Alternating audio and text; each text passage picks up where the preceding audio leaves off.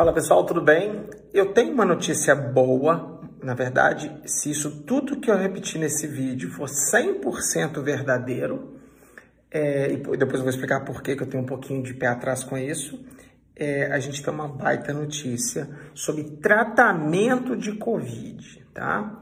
E principalmente uma parte do tratamento que a gente nunca soube lidar muito bem, que é o tratamento precoce, tá? Por que que eu, eu vou, tentar explicar rapidinho por que que eu sempre é, achei que é muito difícil arrumar um tratamento para Covid. A gente tem que ir nas duas pontas, tentar prevenir de um lado com vacina, tentar tratar do outro lado com medicamentos, com outros tratamentos, tá? E lógico, além das prevenções não farmacológicas, né? Distanciamento, lavagem de mão, máscara, etc. A Covid, ela tem um prognóstico individual positivo. A cada 100 pessoas que se infectam, cerca de uma morre. Então, do ponto de vista individual, é uma doença que tem bom prognóstico, tá? Do ponto de vista populacional, é uma catástrofe, porque como ela transmite muito fácil, se você deixar 1% da humanidade morrer, é uma tragédia, né? Então, mais uma vez, quem segue aqui meu canal sabe disso, o Brasil já morreu 600 mil pessoas aproximadamente. Se a gente deixar todo mundo pegar Covid, vão ser 2,4 milhões. E a gente não quer que isso aconteça de forma alguma. Então a gente tem que achar tratamentos que é, possam ser úteis para os nossos pacientes. O problema é que toda doença que tem um bom prognóstico, ela é de difícil tratamento. E toda doença que tem um mau prognóstico, ela pode achar tratamento. Então, eu sempre gosto desses dois exemplos.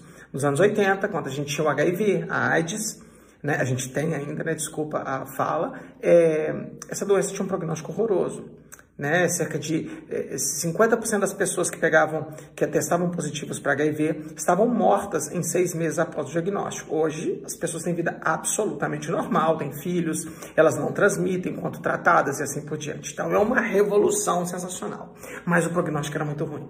Quando o prognóstico é muito bom, é muito difícil arrumar um tratamento. Por exemplo, na gripe comum, todo mundo sabe, o prognóstico da gripe comum é bom, então é difícil achar um tratamento para ela. E a Covid parece com isso, que a Covid nada mais é do que um tipo de síndrome gripal, mais grave do que a gripe por vírus influenza.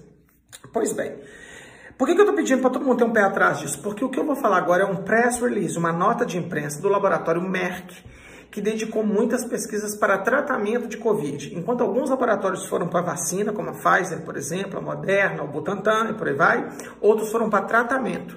E hoje, saiu uma nota de imprensa falando sobre um antiviral, faz todo sentido para um vírus você dar um antiviral, ele chama Molnupiravir. Molnupiravir, o que, que esses caras fizeram? Eles estavam fazendo um ensaio clínico de mais de 1.500 pessoas que acabaram de diagnosticar positivo para Covid e entrava com esse antiviral em até cinco dias do início dos sintomas. Cinco dias. Ou seja, é bem precoce. Você pega no início da doença para tentar reduzir a carga viral desses caras, esses caras não adoecerem grave. Os outros tratamentos que a gente tem estão tá na fase tardia. Então, na fase tardia muito inflamatória, faz todo sentido, por exemplo, da corticoide aqui.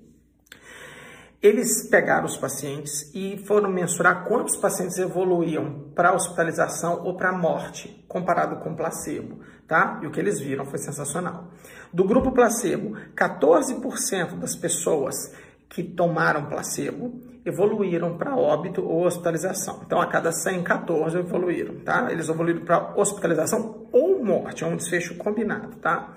É, e, e quem tomou essa medicação foi 7%. Então, fazer as contas é fácil. Houve uma redução relativa do risco de 50% é espetacular. Então, as pessoas que pegarem Covid, que tomassem esse remédio, teriam uma probabilidade de morrer ou de ser internado metade comparado com uma pessoa que não pudesse fazer uso de medicação, tá bom? O que, que esses caras fizeram? Eles suspenderam o estudo do jeito que tá, porque o tamanho de efeito foi muito grande, enquanto o tamanho de efeito é muito grande, você tem que suspender o estudo porque você já está começando a colocar sob risco o cara do placebo. Então, todo mundo que estava tomando placebo nesse estudo aí, para, acompanha, talvez até dá o remédio, e o resto você mantém o estudo parado, analisado. E eles submeteram para aprovação emergencial no FDA nos Estados Unidos.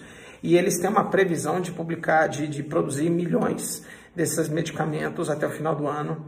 E se vai chegar no Brasil, não faço a menor ideia. Então, ele, né, o mundo sempre começa pelos Estados Unidos. Mas é uma excelente notícia, tá?